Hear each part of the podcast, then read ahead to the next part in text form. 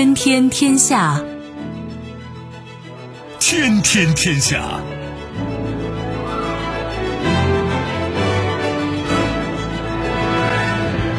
历史穿行者，新闻摆渡人。各位好，我是梦露。您正在选择收听的是《天天天下》，和我一起陪伴大家的还有本节目评论员重阳。世界纷繁复杂，新闻随时发生。今天的《天天天下》，您将听到雄心壮志。印度独立七十五周年，莫迪发表讲话称，二十五年后，印度要成为发达国家。意味深长，普京称，俄罗斯愿向盟友和伙伴提供现代化武器。内斗不息，就 FBI 搜查特朗普庄园，白宫发言人否认三连，不干涉、不知情、不参与。余音袅袅，阿塔掌权一周年之际，美国前阿富汗特使一番议论。收听我们的节目，您可以使用收音机，也可以使用手机，欢迎使用计时客户端，也可以选择蜻蜓 FM、企鹅 FM 或者是今日头条，搜索“天天天下”，可以收听节目回放以及其他的相关内容。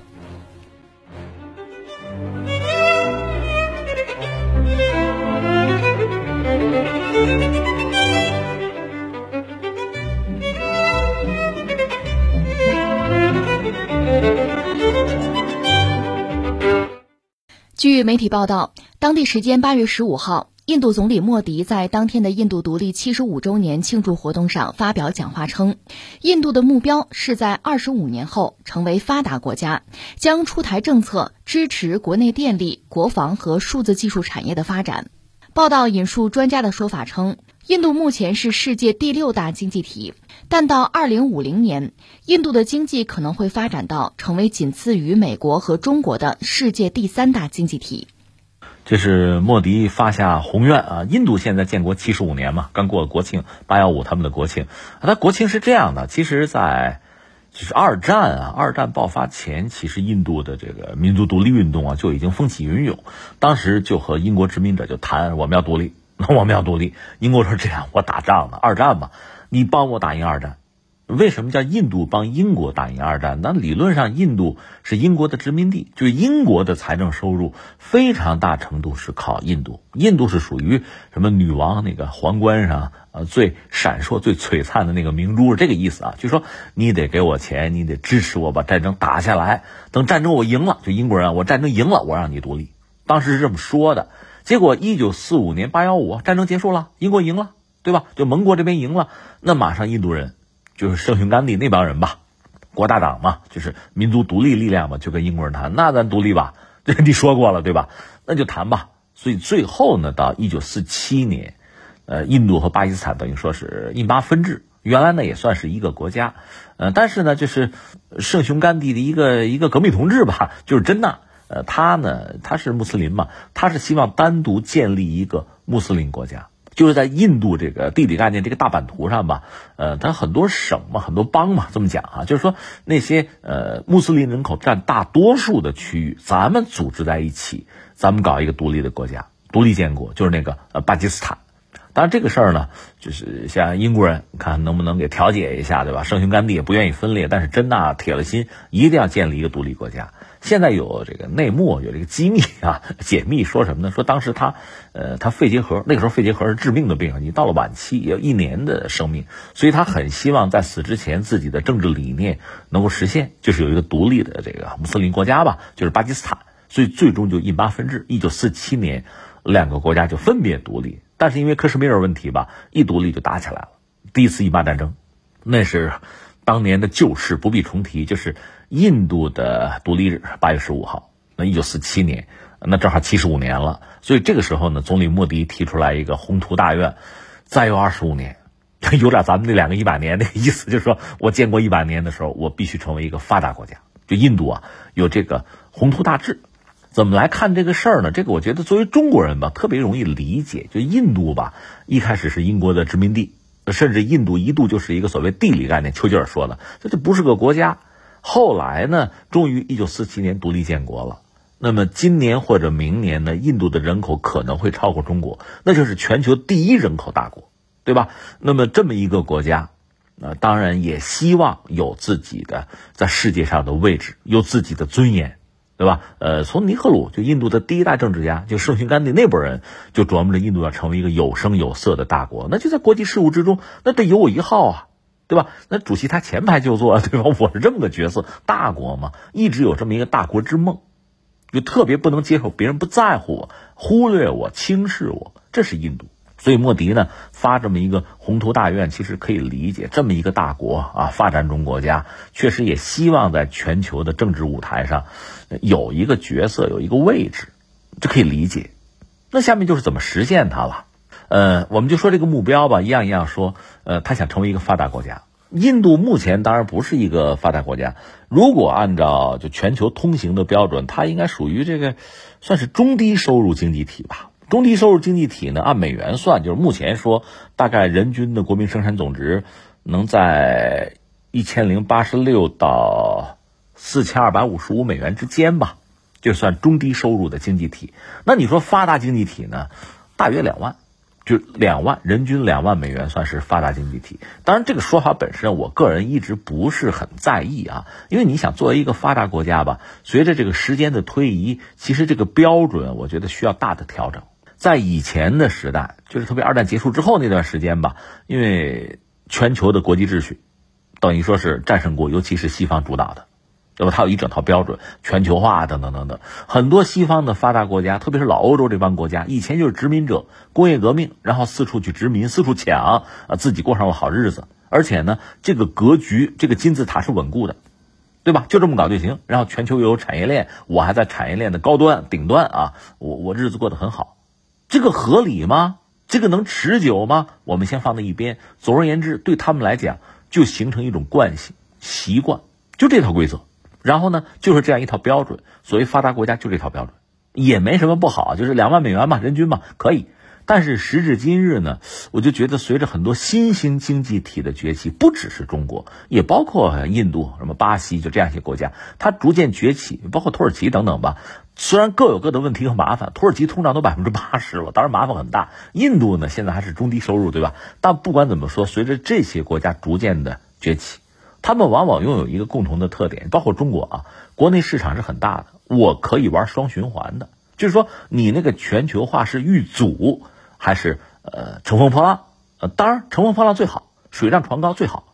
如果不行，我有庞大的国内人口、国内市场，而且我有自己的。还比较完整的工业体系，印度当然远不如中国，但它有自己的体系吧，也在逐渐的成长啊。就是在这个状况下，另外就是全球化带来的全球贸易吧，这个统计其实也有问题。我们经常举的一个例子，苹果手机，其实中国是全球最大的手机生产的这个厂家云集的国家，印度排到第二啊，就是说手机生产第一是中国，第二是印度。那苹果手机在中国生产，然后呢就卖到日本去。这个贸易成了中国和日本之间的贸易，而且是中国出口，日本进口。这个账这么算，可真正得益的是美国人啊！苹果手机吗？印度有类似的故事，印度是全球第二大手机生产的这个这个厂家云集哈，但大量的中国企业在印度，等于说在印度生产的是中国品牌的手机。当然，印度很不爽，这待会儿我们再说啊。那你要记的话，这账怎么记呀？就是呃，国际贸易这个记账的方式其实也需要调整。一个是很多新兴经济体的崛起，它的规则，它和老欧洲，你想老欧洲一些发达国家，什么什么卢森堡啊，什么什么荷兰，那才多大个地方，对吧？那那这套规则有的时候你会发现，不太适用于目前的新时代新格局了，需要调整。所以你说发达国家怎么叫发达国家？人均 GDP 是一个标准，确实还需要其他一些指标。如果只说人均 GDP，那人家欧洲还是发达。可是现在这个状况要气儿没气儿，而且这干旱啊带来经济上很大的困扰，它已经在干耗了。我们还承认它是发达国家，那么这个发达在多大程度上是让人愉快的、是可持续的？哈，我这个问题问到这儿，就是说这个标准会变化。那么印度说，我再有二十五年，我要成为发达国家，那个时候发达国家的标准是什么？我们现在真不好讲，是不是还人均两万美元呀？美元继续贬值呢，对吧？这些东西说不清，所以其实还中国的玩法，我觉得比较靠谱。动不动我就我翻两番，对吧？我自己跟自己比，这个是比较靠谱的。你按照美元来计价，有的时候不一定很靠谱。但是你理解印度的意思，就是我要成为发达国家，对吧？这是我们说清楚这事儿了啊。那下面有一个问题，就是你能吗？你能吗？这个问题其实至关重要，相信也是印度人很关注的一个问题，同时也是全球很关注的一个问题。呃，两面说吧，一方面呢，你得承认印度这些年发展是很快的。一个呢，它人口，它也没有老龄化的困扰，中国有啊，它没有。呃，它全球人口最多的国家，如果今年不是，明年也就是了。另外，它已经是全球第六大经济体了。从经济规模，就是国内市场讲，也不小。刚才我们随口说，比如手机，中国排第一，就生产它能排到第二。就是类似这样的事情，你看到很多。另外，再比如说传统什么软件呀，还有这个非专利药啊，在这些领域，印度确实在全球范围内、全球市场上是有自己很大的影响力，这我们要承认。另外，它经济增长率是比较快，甚至说连年百分之七。当然，有人会指出你这个数据造假，对吧？你这些注水了啊？呃，咱就不说那个了。总之，它增长率还比较高，所以在很多西方国家对中国有某种。呃，排斥戴着有色眼镜，他们总希望印度能够替代中国、超越中国。他们也看好印度，这是某些西方人或者说呃全球某些反华势力、敌视中国的势力他们的一种莫名其妙的期待啊。所以我的意思是说，印度确实还是有自己的发展，这个我们要看到，人家也在努力，人家跑的也不慢。所以我们这个邻居不可小觑，那我们要有足够的重视和尊重。我觉得这是我们的一个态度啊。呃，硬币的一面。那硬币的另一个面是什么呢？我觉得还有一些结构性的矛盾问题在制约印度的发展。就是说，你比如说，你你现在三岁，我给你买个十岁穿的衣服啊，这个衣服绝对大，对吧？那绝对不至于束缚你。但你长到十五岁的时候，这衣服你就穿不了了，对吧？什么意思呢？就是印度其实你说它的发展吧，我觉得因为有一些结构性的矛盾吧，它是有牢笼的，是有天花板的。你如果不冲破的话，你很难。一直往前走，你一直百分之七就很难。那是什么呢？我觉得有几个问题吧。一个呢，就是它的社会结构，也包括种姓制度这些问题。因为印度当年跟英国闹，叫非暴力不合作，它不是通过真正的这个民族解放战争啊，呃，通过国内战争啊，通过这种方式来完成呃国内的，就是这个政治结构的重新洗牌啊、重塑，它没有。它一直是维持的，就是传统的。好处是什么呢？你没有革命，没有战争，哈，那你死人少嘛，就社会成本低嘛。但另一方面呢，那有些老问题就没有解决。它传统的社会结构啊，种姓制度这套东西没有变，完全没有变。你像种姓制度这种东西，我就想，除非通过战争的方式，你很难真正解决它。它成为人的根深蒂固的一种观念了。我记得这个国内一个军事评论家张召忠，呃，张少将。曾经去过印度，呃，然后我看过他那个访谈啊，印象很深一件事儿，就说到中午啊，就大量印度的这个就乞丐啊，要饭嘛，在哪儿要呢？就是到这个酒店啊、宾馆门口要饭，人家就排着队坐好，安安静静的就等啊，这边就给饭，那边吃了就走，就一切很和平、很温和，双方形成的这种关系就就非常的稳定，你没有什么革命啊、颠覆，没有这个东西，它就这个样子的。大家都心安理得，一切是顺理成章，就是这样啊，天经地义，就这个东西。那这个东西你要解放生产力，难度就很大呀。你比如美国当年，美国当年南北战争为什么打？南方它是奴隶制，人家的种植园对吧？奴隶主和奴隶那过的也是相安无事啊。我这有鞭子啊，你那边这个黑奴你就老老实实听话啊，甚至我还让你结婚生子对吧？生下来也还是奴隶，完了吗？也是一种社会的均衡和稳定，但是这种所谓的均衡和稳定，它就束缚生产力的发展啊！生产力不能自由流动啊！那么作为北方的这个资本家、资产阶级就受不了啊！你这么搞，我们怎么办？对吧？那最后打一架吧。表面上是南方要脱离联邦，实际上就是我们说的这个问题啊！只有通过战争、通过社会革命，最终解决这个就是劳动力自由流动的问题。你得有自由的身份，才能自由流动啊！你是奴隶怎么流动啊？同样，你是种姓制度，你怎么解放生产力啊？所以这是个结构性的问题。那这个问题带来，就今天我们看到印度很多很直接的麻烦，就是改革。莫迪应该说是一个有自己想法、有理念，而且很果断的人。他是大张旗鼓、大刀阔斧进行很多改革，比如农业改革，折腾一年失败了吧？打十万农民开着拖拉机到首都闹事儿去，农民哪来的拖拉机啊？哪来的油钱啊？怎么宿营啊？怎么吃一年？背后是地主嘛，对吧？就是它形成了一个固化的利益集团，反对农业改革。农民是走在前边，后面真正主事儿的、策划的是地主，是这个阶级。最后一年怎么样？推不动吧？推不动，拉倒吧，退缩吧。另外，比如军改，就也不成功嘛。真正是想精兵简政，是让自己的军队增强战斗力、裁撤冗员，那大家是不干的，闹嘛，闹闹到最后就算了，也缩回去了。货币改革也是这个样子，这是印度的现实。就是你有一些涉及到社会的基础的阶层的东西，你没能真正的解决这些问题，没有真正的解决，在这个基础之上，你那个房子是盖不牢靠的，是会塌的。这不是莫迪搞几次改革都塌了吗？这这个日本和中国争，非要在印度修高铁，人家日本赢了，日本在在印度修高铁，多少年争地争不下来吗？那土地私有了吗？你土地革命就这种土改，你也不能说完全没有进行，它总是有很多的问题。最后你争不下地来，修不成嘛，把日本人吊在那儿了嘛。这这中国中国没有中标，很庆幸了，就成这么一个状况。所以这些问题你印度不解决是不行的。另外还有一个结构性的问题，实际上是涉及到中国了。双方是邻居，中国是一个发展中国家。那到不到中等发达国家吧？我们现在人均一万美元以上了，这个咱看标准啊，比印度要强一些。但是毕竟我们也是发展中国家，全球两个最大的发展中国家，合则两利，对吧？这是最理想的一个状况，离得又近，实际上双方在很多领域是互补的。一度啊，这个这中国到现在也是，我们铁矿石我们自己有铁矿石，但是这个品相比较低，那买印度的最好，人家铁矿石好，人家不卖。就觉得你中国会占我的便宜，为什么呢？我铁矿石卖给中国，中国做出钢铁制品，然后再卖给印度，我觉得我吃亏，所以我不卖。这叫什么思维？你说这叫什么思维？他是这么一种，就是这这格局啊，或者视野啊，认知他有问题，他狭隘，他老拿中国做一个对标的对象，那你又追不上，你又不高兴。其实有一个邻居比你发达，这不正好吗？你搭他的车，你也尽快往前走嘛。这个逻辑你什么时候想通了，那就合则两利了，那就互利共赢了。你想不通，那就是双输的结果。刚才我们谈到手机，中国是全球最大的就是手机生产国吧，印度排到第二。但是呢，印度生产好多手机是中国的企业在那儿，这不是个好事儿吗？对吧？不打压中国企业，中国的手机品牌在印度每每被锤，尤其这两年。锤到最后，如果中国的企业真的都灰头土脸撤出了印度，你还是全球第二大手机生产国吗？你的产值、你的产品、你在全球市场的影响力，这不都会降低吗？你想不清楚这个道理吗？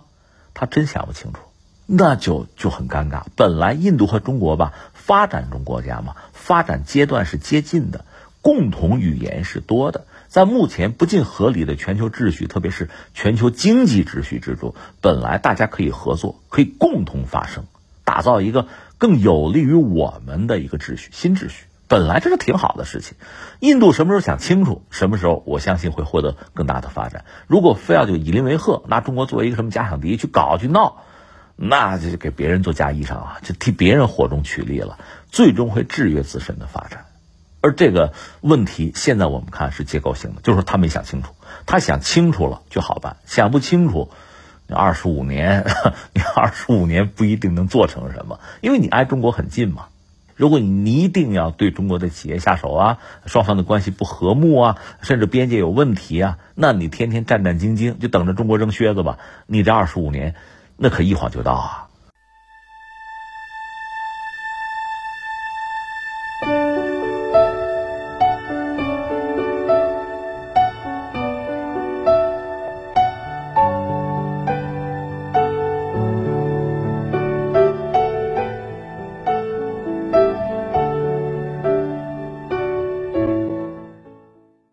月十五号，国际军事比赛二零二二和军队二零二二国际军事技术论坛在俄罗斯莫斯科州奥金佐沃区拉开帷幕。俄罗斯总统普京出席了开幕式并发表讲话。普京表示，俄罗斯十分重视与拉丁美洲、亚洲和非洲国家之间历来牢固、友好、真正值得信任的关系，愿向盟友和伙伴提供枪械、火炮、装甲车、战斗机和无人机等现代化武器。与此同时，俄罗斯主张继续与其盟国和伙伴进行联合军事演习，制定复杂的作战训练任务，对于提高军事技能和军事指挥质量、提高部队间战术协同具有重要意义。这是俄罗斯总统普京呢，他一个一个讲话。这个讲话呢，你要把它理解成就是客套话、片儿汤话也行，反正就那么几句。总结一下，就是说我们俄罗斯愿意对朋友们卖武器啊，我们武器质量非常好。他表达就这么个意思哈。但实际上，在这个当口，就这个时机窗口，呃，面对某些人讲这个话，他的用意恐怕就很深了，对吧？你想，作为一个国家领导人。那不是随便瞎说话的，不能太大嘴，对吧？说话是有自己的寓意，是要传达某种信息的。那既然这事儿说到这儿，这个新闻放在这儿哈，我们可以聊几句，三点吧。第一点呢，就说一下这个武器和军火的出口。有朋友说，你看武器啊、军火这技术问题是吧？啊，军工啊啊，军迷，那么出口呢就另一码事儿了。哎，这是特别有意思的一种贸易，就是说军火贸易。它往往具备什么特点呢？第一个呢，这个规模咱不论大小，往往它含金量比较高，就这种单啊，往往比较贵。为什么呢？一个是现在的武器往往是具备技术含量的，就是高附加值的，就你做不了吧？那我能做，你做不了，那就我得开高价，对吧？而且呢，呃，很多武器就你买了之后呢，它会有迭代升级，有这个需求。你比如买一架战斗机吧，动不动大几千万美元啊。而且一用用几十年，那你要大型的舰船，你比如美国那个企业号，就是全球第一艘核动力航母，那是实实回回用了五十年，它有多次的升级，反应堆加料等等等等。那每一次升级意味着要用最新的技术来提升它的战斗力，这事儿你能做？你造都造不了，你怎么升级它呀？那你还得找我呀。所以这个武器军火你一买。我们开个玩笑，往往是终身制的，那就需要你不断的往里砸钱来维持、来提升它的战斗力。就这一单你一买，那就是一直买下去了。所以就出现一个什么局面呢？它有路径依赖。我们开个玩笑，像抽大烟一样，就是你买某一个国家生产的产品，你就得一直买下去，就路径依赖吗？他就翻回来又塑造了你的军工体系、你的国防体系，那你就一直依赖呗。这是世界上大多数国家一个特点。当然还有一些什么呢？就是在今天这个世界上嘛，一些这个武器啊、军工啊啊大国、军火出口大国，呃，又往往各不相同。一般说来呢，呃，我大概画一下啊，就是全球这二百来个国家、二百来个经济体哈，第一类第一集团呢，它是有自己的军工体系，它也许不是最先进的，但是它比较完善，就不怕别人卡脖子，有自己的军工体系。那现在全球范围内，你说有军工体系自己的，美国得算一个。啊，法国应该可以算一个，中国可以算一个，其他国家就都够呛。那你说俄罗斯什么角色呢？俄罗斯它从苏联开始就是有自己，就是整个武器生产就研发有自己的理念，有自己巨大的产能，也有自己的一招鲜。但是苏联解体了，今天的俄罗斯呢是局部的继承了苏联的衣钵，它在军工领域呢还是有自己的一些特点。他也很在意、很重视哈，也算是努力投入。但是总的来说，它在这个领域的优势是在逐渐的缩减。这是俄罗斯，所以它实际上呢，已经不是一个完整的工业体系了，势均两立啊。一个是现在大量的武器系统都是用到芯片的，智能啊、高科技，对吧？但是俄罗斯本身芯片的生产能力，我记得我看过一个资料，说它大概到六十四纳米就制成啊，到这个水平。当然说你大就大一点啊，主要是再小的它也生产不了，而且很多它是需要在国际上买所谓货架产品。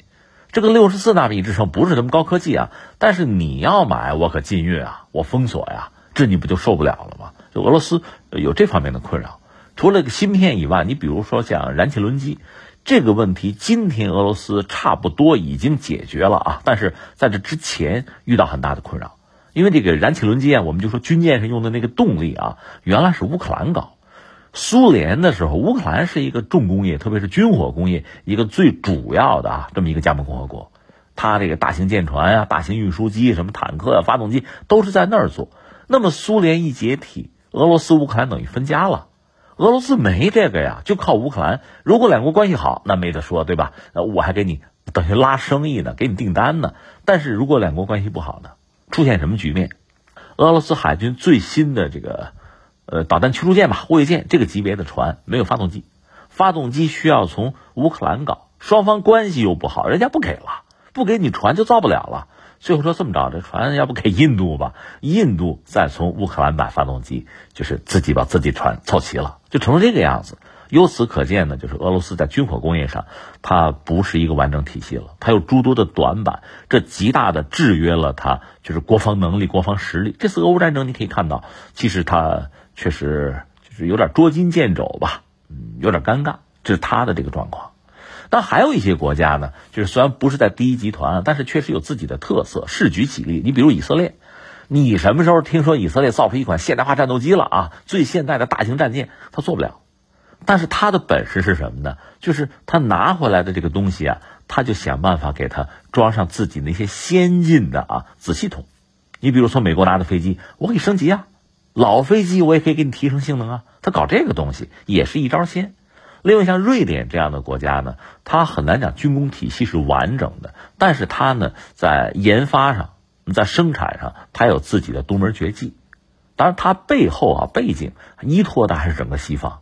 但是人家的这个军工体系确实也一招鲜，他研发的战斗机啊、什么潜艇啊、小型舰艇啊，那确实还是很有特色，能力也很强。当然还有很多国家就属于买了买呢。刚才我不是讲吗？如果你就是盯着一家，你就买这家的，那容易被人卡脖子，对吧？那要不你就八国联军，就是多买各国的你都买，这就给自己呢就是花钱呀、维护啊、升级呀，就是带来很大的困扰。你比如印度。印度呢，在独立之后，它主要是靠英国人，整个这个国防是英国人给他，呃，给他的设计啊，给他呃维护。后来他倒向苏联，所以印度整个军工体系吧，就靠苏联了，大量的武器装备都是苏式的。苏联解体之后呢，就靠俄罗斯，但是俄罗斯呢，这这有时候又靠不住，一个是敲竹杠，要价高，再就是它很多武器系统不主流、不先进了，那我就买西方的吧，买西方的就贵，而且呢，它和苏系它不兼容。就是八国联军嘛，这就很麻烦。印度现在等于说是这么一个状况，所以你看他买这个买那个哈，看着口气很大，呃，花钱也不少，但总的来说形成自己的体系难度就比较大。所以你看啊，就是刚才我们讲，就是军火卖家，呃，这是有一套逻辑哈。买家呢，其实也需要有足够的聪明，呃，有聪明的，你比如巴基斯坦，巴基斯坦，你比如说买中国的那个枭龙战斗机哈，你说光买飞机吗？他还买别的，他还买预警机。它形成一套体系，啊，这就有效了。可是还有很多国家呢，就没这么聪明，就买呢，就是，就是说贪大求全，洋货啊，我得买买二十架什么苏系列啊，就这个。你比如什么马来西亚呀，什么印尼，就是，呃，买多少架米格，多少架这个苏霍伊，它最后没法形成体系。你要没有预警机的话，你想你这个战斗机的性能是打折扣的。这凡此种种不一而足啊！我扯了半天什么意思呢？就是军火贸易是很独特的一个领域。这个领域呢，和我们比如说买家用轿车啊、买冰箱、家用电器和那个不是一套规则。你如果不懂行，那要吃大亏的。而且这个吃亏呢，不是哪一个客户哈、哪一个公司，是你这个国家要吃亏的。这是我们要说清楚的第一点，就是说军火贸易有它自己很独特的一些规则吧。那第二呢，我们就讲一下俄罗斯。刚才我们谈到苏联解体之后，俄罗斯继承了苏联的衣钵，但也没法百分百继承。这国家还是衰落了。那在军工领域呢，其实就是以战养战。我说俩数吧，一个是俄罗斯的军费，目前它的军费大概六百多亿美元吧。你要知道，美国是八千亿啊，对吧？呃，按照就是目前公开的数据讲呢，中国排在就是军费啊，能排到全球第二位。这和我们在全球这个经济实力也是相当的。排到第三的呢是印度。剩下的就是英法俄，有这几个国家，大概前前后后的吧，就是大概就是六百多亿美元，五六百亿美元，就这个样子排一排就算了。那么，呃，俄罗斯在我记得是二零二零年的数据吧，他卖军火卖到五百二十亿，那就是说他通过卖军火挣的钱就能够抵他呃大部分军费，那以战养战嘛，这是比较合算的。但是俄罗斯现在面对最大的问题是什么呀？他这个军火出口其实越来越不容易。一方面，它有自己的一招鲜，它有一些尖端产品，你比如著名那个 S 三百、S 四百防空导弹，对吧？苏霍伊苏系列战斗机啊，这还可以。别的，你主战坦克现在卖的就不行了，就是它的这些武器系统呢，在全球战争之中表现有限，因为它其实其实这么说也不公平啊，因为刚才我们讲了，打仗它是一个体系，你买几架先进飞机未必管用。但是呢，使用这些武器的国家那不这么考虑问题。我买你的，你就得给我打胜仗，你打不了，那就是你东西不行，对吧？就这个样子。所以俄罗斯的武器呢，其实它和西方武器对抗过程之中吧，其实胜算很少，就是大多时候是败仗。那这就影响他武器的声誉啊。可作为俄罗斯这个国家呢，卖军火、卖武器又是非常重要的一块儿，我必须得卖。这个卖呢有几个意思，一个呢是挣钱啊，挣了钱贴补我的军费啊。那我将来搞研发啊、搞投入啊、扩大产能，就靠这个呢。这块我必须得吃到。另一方面呢，通过卖武器，就和某些国家建立密切的关系。刚才我们讲到这个规则了，这有点抽大烟吗？你买俄罗斯的武器，你就依赖俄罗斯，双方就建立一个密切的关系了。对吧？就是这么一个状况。那你买美国武器也是这个样子。你比如买了美国 F 三五战斗机，就像我们拿一款手机一样，定期人家要升级的，那你就跟着走就是了。等于说无形之中就被捆绑、被摆布了嘛。那俄罗斯当然希望在和西方对抗的过程中，有一些就全球范围内一些国家、一些朋友买自己的武器，依赖自己和自己捆绑在一起，形成自己的力量、自己的朋友圈、自己的话语权。所以，呃，军火出口这块对他来讲很重要。但是如果打不了胜仗，或者俄乌战争之中你有些武器表现，你比如他那个坦克、装甲车表现不尽如人意，那人家就不愿意买了。不愿意买，那你以前的这个市场就萎缩，挣的钱就会变少，这就带来一系列负面的影响。所以这对俄罗斯目前是一个困扰。那前不久我们也分析过，美国不是说啊，那个你俄罗斯你不能买中国武器，中国不能向俄罗斯提供啊。这个我们从逻辑哈，从这个道理上讲。恐怕人家俄罗斯真不愿意买中国武器，为什么？那等于给中国武器做广告吗？对吧？我俄罗斯都用他的了，你们都用他的吧？那我怎么办啊？我的市场，我的客户怎么办啊？那无形之中我就给自己打折减分嘛。所以从这个角度讲，他既然依赖这个军火的这个贸易，他就不好随意的去买其他国家的东西。包括你说，呃，前段时间美国盯着说伊朗无人机出口俄罗斯，这个当然有可能啊。就如果俄罗斯急需的话。那我捏着鼻子我也得要，但是，真的是这样做的话，对俄罗斯的就是航空啊、无人机这个产业这个声誉，它肯定不是加分呐。你说对不对啊？那我的还卖得出去吗？所以俄罗斯它这个顾虑就很大，这不是个面子问题，它是个利益问题啊，真金白银嘛。那最后第三，我们再说到这次普京的讲话，他点了几个地方，就是我出口军火，我的武器很先进，尤其是高科技武器啊，一个是亚洲。一个是哪儿？拉美，一个是非洲，这三个地方特别耐人寻味。所谓亚洲是这样吧，就是应该就是在二零二二年，今年就上半年吧。呃，俄罗斯的武器出口应该是一百五六十亿美元这个样子。这其中呢，印度和越南就占了一半，这是俄制就苏俄武器的传统用户。亚洲嘛，对吧？呃，另外东南亚有些国家也选择了俄罗斯的飞机，只不过现在可能。呃，改弦更张了，要买美国的了，那另说。总之是传统的，就是亚洲是传统俄罗斯武器出口的市场。另外就是非洲，呃，在全球角逐的过程中，俄罗斯和西方是把非洲作为一个竞技场，双方都在争，在非洲争势力范围和话语权。甚至你知道那个瓦格纳集团，这是雇佣兵集团，俄罗斯的。就西方一直指责俄罗斯把这个所谓瓦格纳集团雇佣兵派到非洲啊，影响非洲政局等等等等。那在这个状况之下，像非洲一些国家，一些传统的友好国家出口武器，这是俄罗斯一直在做的事情。我不是讲过吗？这里面有路径依赖。况且俄罗斯武器呢也有它的特点，比如比较皮实，相对西方价格也比较便宜哈，好用啊，那就买嘛。像非洲很多国家经济上也不是很富裕，那么俄制武器是比较适合的。另外说到底，一些美国或者西方的先进武器，它对好多国家是禁运的。你比如 F 三五战斗机，说好在中东只有以色列有，那别的国家比如沙特，我想买，人家不卖，那这就是俄罗斯的机会，当然也是其他国家的机会啊，就是非洲。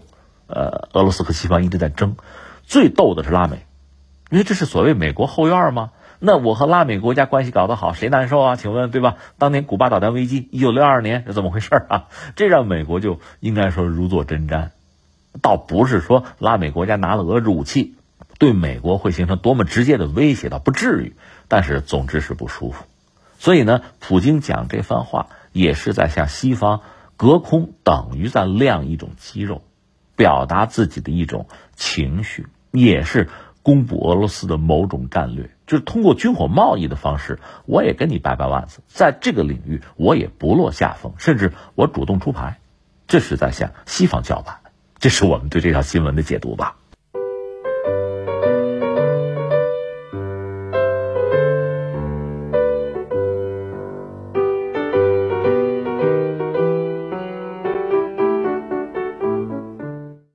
据媒体报道，美国前总统特朗普私人庄园被联邦调查局 FBI 搜查事件一出，特朗普支持者第一时间将矛头对准拜登政府，指责后者政治打压。对此，白宫新闻秘书让·皮埃尔八月十四号接受媒体采访时否认三连，表示拜登对此事不干涉、不知情、不参与。让·皮埃尔还为拜登政府的经济表现辩护，表示。近日，国会通过的通胀削减法案将有效缓解美国创纪录的通胀局面。同时重申，拜登将在2024年大选寻求第二个任期。媒体指出，此时距离美国2022中期选举仅有90天左右。特朗普私人庄园遭搜查一事，毫不意外地揭开了美国又一出党争大戏：民主及共和两党相互攻击，特朗普的支持者和反对者针锋相对。这个新闻是美国国内的事情，又和特朗普先生有关啊。其实我们对于美国的观察呀，对美国的感觉，就是全球哪儿都有他，是吧？各种事儿张牙舞爪。那美国国内这个事情怎么搞成这个样子？其实这两天最就让我们围观群众感到很惊讶的一个事情，就是就美国国内围绕着特朗普那个海湖庄园不是被搜查吗？呃，FBI 查了他十个小时，而且带走了一些文件。这些文件显示，特朗普确实应该是把他不该带回家的东西。带回去了，就是有一些，就作为美国总统才有资格看的一些文件、一些机密啊，呃，只能是在特殊的环境，啊，通过特殊的方式，而且对他本人你要进行认证啊，确实是你才让你看嘛。就是这些东西，如果说带出来，那是违规的，甚至触犯了美国的那个间谍法或者叫反间谍法，一九一七年反间谍法。就这个事儿，这个事情最后有可能给特朗普带来牢狱之灾。但是现在呢，你看，呃，马上中期选举，他十一月份嘛，还有九十天啊，中期选举，然后二零二四年又是美国大选，特朗普又很可能参加这次大选，想做总统。那在这个时候呢，就是在美国国内呢。很多人不是所有人，很多人你可以分成，要么是特朗普的拥趸支持者，要么是他的反对者，对吧？那作为支持者，觉得那特朗普我们老大遭到迫害了，对吧？我们得为他伸张正义。作为反对者，就是他就应该被绳之以法，对吧？这美国国内就搞成一团糟了。而这个事儿呢，如果只是民众的态度，就选民的态度是一方面，而更多的人关注的是什么呢？是政府的态度。这个政府呢，现在主要就是两个，一个是拜登政府。拜登政府就是白宫嘛，对这个事儿就是表表示一问三不知，我不知道，我们也不干涉，对吧？这个我们没关系啊，表达这个态度。那么司法部呢？呃，司法部的部长是加兰啊，他也受到呃大家的关注，就是说你这是不是这个公报私仇，对吧？有这个问题在，因为他和共和党之间有一些纠葛，他本身是民主党背景啊。另外，最让人觉得惊悚的消息就是那个 FBI 联邦调查局的总部说收到了脏弹威胁。所谓脏弹是什么东西呢？你知道这个核武器爆炸产生这个核辐射啊，或者其他一些各种这个呃杀伤的效果，对吧？那么脏弹呢，它不会造成核爆炸，它就是常规爆炸，但是它那个爆炸物里边有一些放射性的物质，这么一炸，这些东西不就出来了吗？也会造成一定的放射性污染，这叫脏弹。它不是原子弹，不是核爆炸，但是对人的伤害或者对环境的伤害也不小。脏弹和核武器比起来呢，这玩意儿就就更容易做。核武器不是是个人做就做得出来的，脏弹好做。我只要找到一些呃含有放射性的物质，我弄个炸弹一炸就行了嘛。这个东西就是作为恐怖主义分子、恐怖组织，往往拿这个东西做要挟。而现在美国 FBI 受到脏弹威胁，当然并不是把脏弹寄过去了，但是寄封信过去啊，吓唬吓唬你，这是可以做到的。那这个事儿。在美国确实引起轩然大波。那我们作为旁观者，就是你怎么怎么这样了，对吧？呃，说几句自己的感慨吧。一个感慨就是特朗普确实不是一般人啊。当然，大家讲他是商人出身啊什么的哈，唯利是图，有各种说法，说政治素人呢。他确实和传统的美国政客不一样，这成长的道路是不一样的。甚至他刚当上美国总统的时候，很多国家就是传统的就是外交啊，就是外交部啊这样一些外交机构去和特朗普对接呢就很麻烦，因为人家特朗普基本上是一个商业团队啊，职业经理人的团队，他不是传统的官僚体系那套东西，就对接都很困难，就到这个地步。而且他呢做过媒体，呃，算我们同行啊，呃，做过电视节目吗？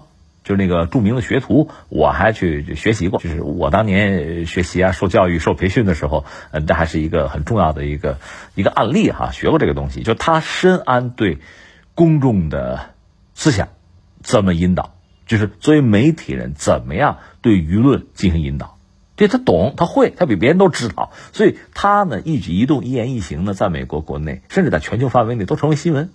那现在他又在风口浪尖儿。他也会很好的利用这个，这算是危机啊！真的既是危又是机。所谓危呢，搞不好真的他违反这个反间谍法，或者说其他的一些法律法规。我们不是讲过他三宗罪吗？呃，还有偷税漏税呢。呃，另外还有这个冲击国会山那个事儿，他到底是什么角色？就是这三样啊，还有间谍法这个事儿，这三样之间并没有交集，各是各。但是不管哪一样成立，都够他喝一壶的。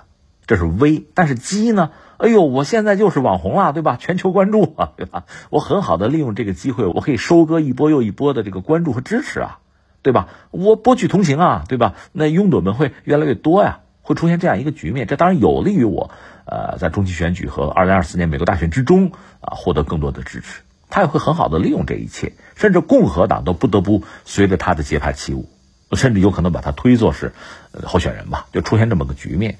就是特朗普确实不是一般人啊！假设特朗普真的是在，呃，二零二四年成了美国总统的话，那就太好玩了。那这个世界会因为他呃更加的混乱吧？我想，你看看他上一次做美国总统的时候搞成什么样子，对吧？呃，包括美国国内，恐怕很多人对他成为美国总统呢充满期待，而另一些人呢就深恶痛绝，那社会撕裂嘛，这是一个。还有一个呢，就是以前我也感慨过，就特朗普之所以上台呢，和美国国内的，就是他的这个社会结构啊，就人口这个阶级的结构的变化是有关系的。那我上学的时候就学过嘛，就是一个社会最好是橄榄型结构，就是说，呃，极端富裕的人群和贫困的人群呢，就像那个橄榄啊、枣核啊那两端两个尖儿，而中间这个最大的部分呢，应该是比如中产啊，就是呃中高收入群体，这样呢这个社会就是稳定的。这还是西方传过来的这个理念嘛？美国一度是这样的一个就是社会结构，它比较稳定，一个比较稳定的结构啊，有比较健全的法治啊，各种选举制度，这不就好了吗？但是现在它的状况和当年不一样了，它已经不是一个橄榄型的结构了，它的这个中产在萎缩，不到一半了，就是人口的一半不到了，在这个状况下就是民粹，就是贫富对立，就是这种阶级矛盾。在这个状况下，特朗普民粹嘛，操作民意，他上的台，就出现这么一个局面。那你说后来拜登上台，拜登上台只是因为反对特朗普的人更多一点。我记得特别典型的一句话，一个美国的女选民就说：“我不是喜欢拜登，我是讨厌特朗普啊！只要反对特朗普，狗我都支持。”是这个，这是美国社会现在的这个状况。所以你真要是谋求一个社会的稳定和发展啊，真的，这个发展是主旋律，是主题啊。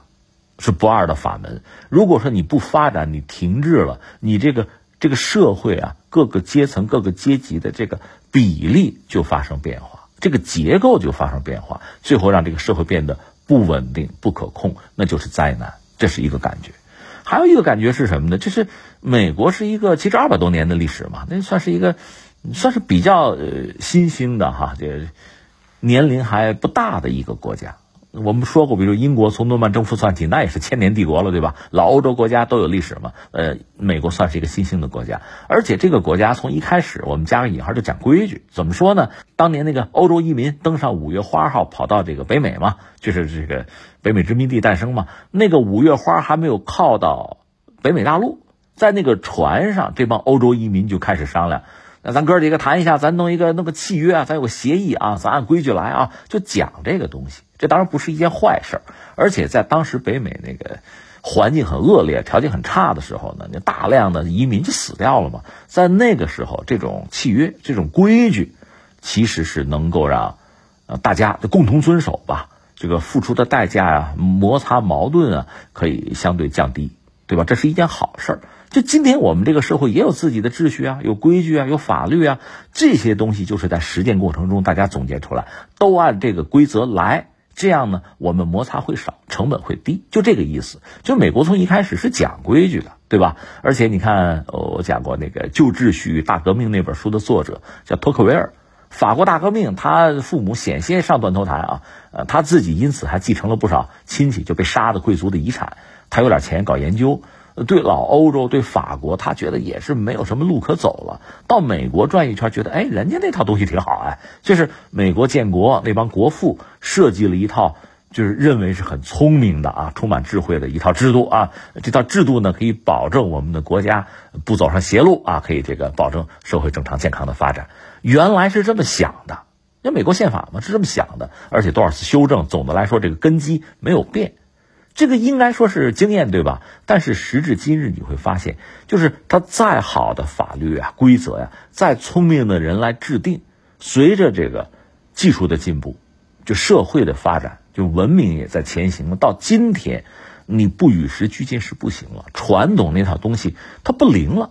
就是美国现在频频发生这些东西，刚才我们讲的涉及到特朗普啊，涉及到这个。比如说这个国会山的骚乱呢，就冲击国会山啊，涉及到这个所谓的反间谍法是不是本来法律工具，现在被政治化了？就这些问题，就是美国国内的一系列政治矛盾，你会发现这个不应该出现啊！那早先不都设计了吗？你会发现那套东西失灵了，就是应该与时俱进，应该根据这个经济社会的发展啊，技术的进步，包括整个世界的变迁，你要调整你原有的规则，你跟上时代的步伐。你能维护这个社会的稳定和发展？说到底是这么件事儿。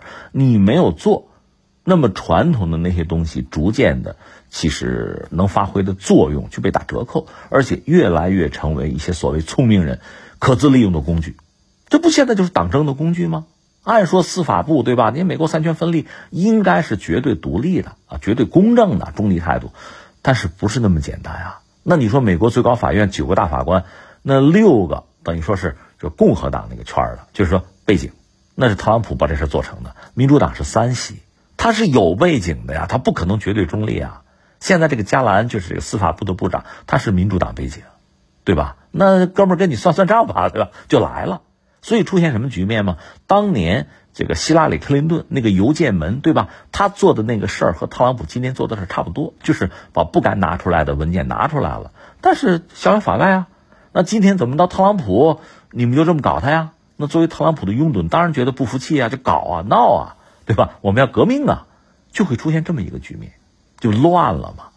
你以前的那个规则制定，当时可能还是先进的，但是如今如果不适应经济社会的发展，你应该及时做调整和改变。你如果不，它确实就成了成了某些人利用的工具，甚至限制你这个社会向好和稳定，就出现这么个局面。这是美国现在遇到的问题吧？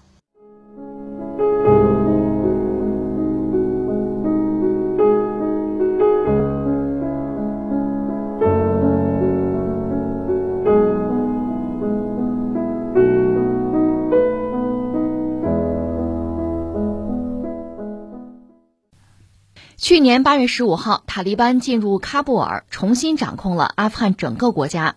今年八月十五号。阿塔掌权一周年之际，美国政府前阿富汗和解事务特别代表扎勒麦·哈利勒扎德接受美国媒体采访时反思道：“如果不是前总统加尼出走的太快，美国仍有一丝希望与塔利班达成权力共享协议。”哈利勒扎德还坚称，美国在阿富汗仍有影响力。去年八月三十号晚。一架美军运输机载着最后一批美国军人离开喀布尔。世界多家媒体认为。美国以溃败形式结束了持续近二十年的阿富汗战争。一个多月之后，哈利勒扎德递交辞呈。八幺五，八幺五，对于很多人来讲，想到的就是当年的日寇投降啊，今天日本政客败鬼啊，这个事儿。实际上，今天八幺五呢还很特别，就说到阿富汗塔利班啊，重新执掌阿富汗的政权，正好一年，就是进入喀布尔一年。呃，那时至今日呢，我们看到塔利班方面倒没说什么，但美国方面一个官员吧，就是塔利班重回权力宝座哈一周年，那美国政府的前阿富汗和解事务特别代表他叫做扎勒曼·哈利勒扎德，他有一个表述，他表述大概两个意思，一个讲就是美国在阿富汗仍有影响力，第二个呢就说赖谁？赖加尼，加尼就是当时阿富汗总统，阿富汗那个末代总统，他不是跑了吗？就说他跑太快，如果他不是跑太快，那美国很可能和塔利班还能达成什么权力共享协议。就赖你啊，不赖我，我们走的是灰头土脸，但这事儿责任不在我们啊，在加尼。但加尼对这个说法肯定嗤之以鼻了，对吧？怎么看这个事情？两面说吧。一个说到塔利班确实，呃，管理阿富汗这就一年了，对吧？重回权力宝座呀。但是截止到目前，全世界范围内或者说整个国际社会也还没有真正的接纳这个政权。他还算是孤家寡人，就是真正，呃，承认他和他打交道的还少。当然，更多的是国际援助吧，因为这个国家现在确实遇到很大的困难。塔利班接手的也是一个千疮百孔的国家，他粮食也不能自己。另外呢，呃，这个国家经济基本上崩溃了，而且塔利班在国际社会的要求之下呢，打算就是禁绝罂粟、罂粟的种植和呃鸦片贸易，这是一大笔收入啊，因为全球范围内。涉及到这个罂粟带来的这个这个毒品吧，我们姑且称之为毒品吧。这个大概九成以上是阿富汗生产的，所以他把这个东西停下来，就不再种植，不再进行贸易。这个也算是对国际社会的一种善意的回应吧，还是愿意遵循一下呃相应的规则啊，也满足一下大家的要求。但是对他来讲，经济本来就有问题，现在就雪上加霜啊。你说夏天不好过，冬天也不好过，粮食也不够吃，而且疫病流行，它的整个基础的这个医疗体系都无从谈起了，就这么个状况。那怎么来看？一个是他执政了一年吧，呃，总的来说对国际社会，刚才我们讲有一些承诺啊，尽这些义务，但总的来说呢，变化不是很大。因为一年前他进入喀布尔的时候，我们就有一个观察。因为你知道，塔利班本身是所谓学生军，他这个学生呢，并不是我们理解的什么小学生、大学生，不是这意思，他是宗教学校的学生。呃，这就说到在古代，不管是中国还是在其他国家吧，在古代呢，受教育恐怕呢是特权阶层的权利，大多数人是没机会受教育的。那哪叫特权阶层呢？僧侣。僧侣是可以有机会受教育，有这个寺庙、教堂什么的，他可以受到教育。它是一个专门的体系。当然，他教授的往往是什么呢？是教义啊，是经文。但那是文字传承啊，对吧？也有相关的知识啊，也有社会知识的一些积累和传承。这是一类人。再就是贵族了，皇族啊、贵族啊，他有机会受到教育，因为他涉及到治理国家嘛，对吧？呃，那中国在古代做的好一点，我们有科举啊，就是你平民百姓。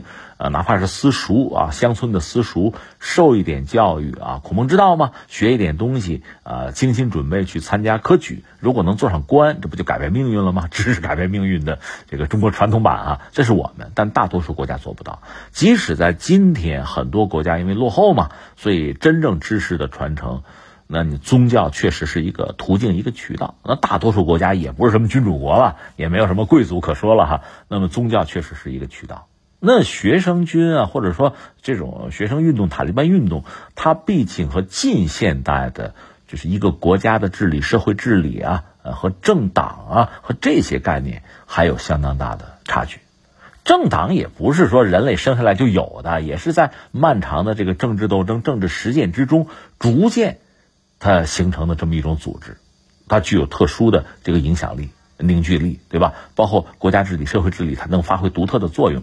这个东西比所谓的宗教组织，应该讲更适合近现代的国家治理、社会治理。这道理很简单。你说你是个宗教组织，它显然对宗教人群才有关系，才有意义，才能够把呃他们纳入其中，团结在一起，才能行使自己的权利。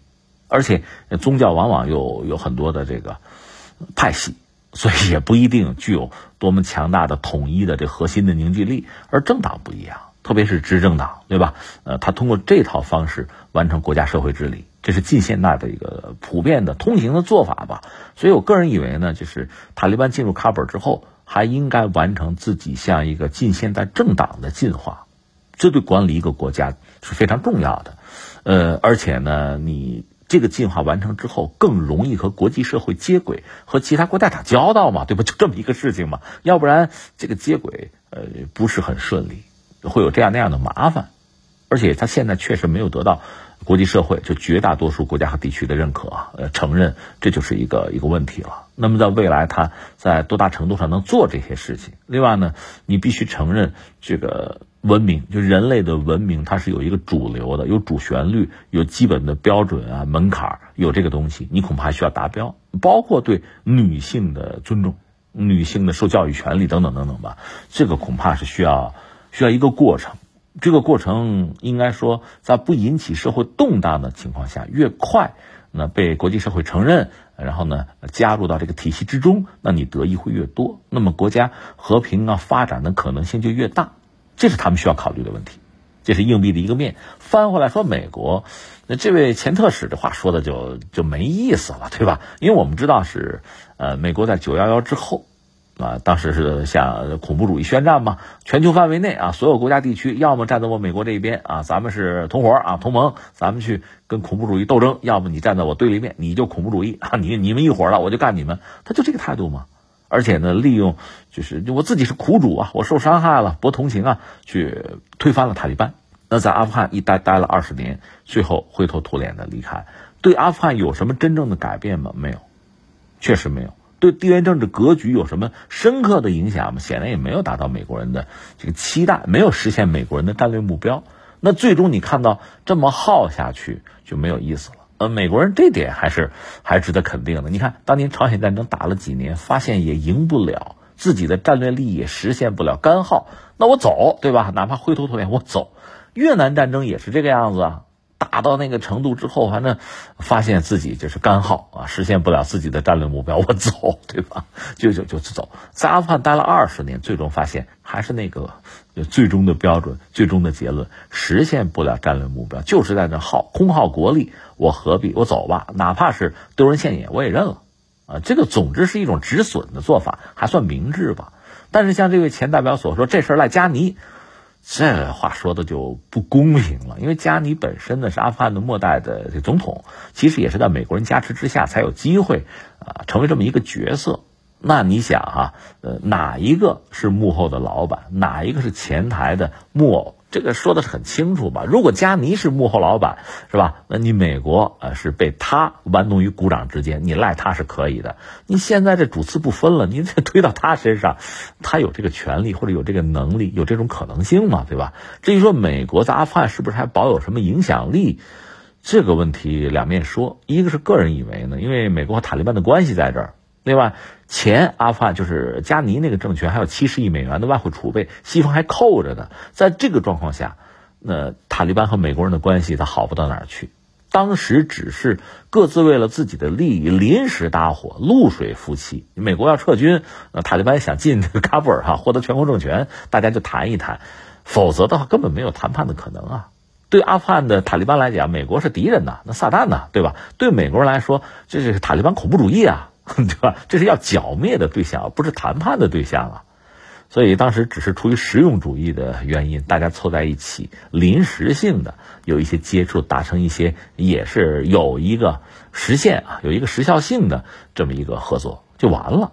那美国对阿富汗真正的影响力在哪儿呢？你得承认，它在周边，尤其是在中东，它还有大量的军事基地，至少它可以派无人机进入阿富汗的领空。这个塔利班现在还真是拿他没有办法。那包括前不久击杀那个扎瓦赫里，就是基地组织那个领导人，那就是美国用无人机在阿富汗境内干的事情。阿富汗就塔利班其实也无力阻止，那飞机你也打不下来。就这种方式对阿富汗的这种，其实如果你承认那是个主权国家，这不就入侵吗？但是塔利班也没有没有更多的办法，而且基地组织和塔利班的关系又比较微妙。他们有的时候有合作关系，有时候又是敌对和竞争关系，所以扎瓦赫里被杀呢，对塔利班也未必是一件坏事。我说阿塔啊，所以这个事情可能也就就这样了。呃，那塔利班就不再说什么了。但这并不意味着美国在塔利班就具有什么样的影响力。这种如果称之为影响力，很容易受到阿塔的反弹的，是这么一个状况。至于如果我们再深挖一步，那二十年前美国人就进入阿富汗。推翻了塔利班，当然他打反恐的旗号，而且塔利班确实这个政权，全世界基本上是不承认的，这确实是实际情况。但是美国这种做法本身，你说符合国际法吗？得到联合国授权了吗？你要问这些问题的话，你会发现没有啊。那这种做法本身怎么解释？是不是也应该被质疑甚至谴责呢？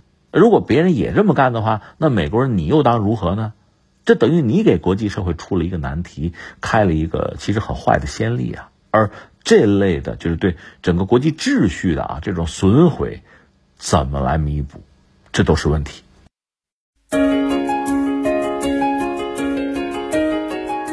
好，以上就是今天天天天下的全部内容。我是梦露，感谢收听，明天再见。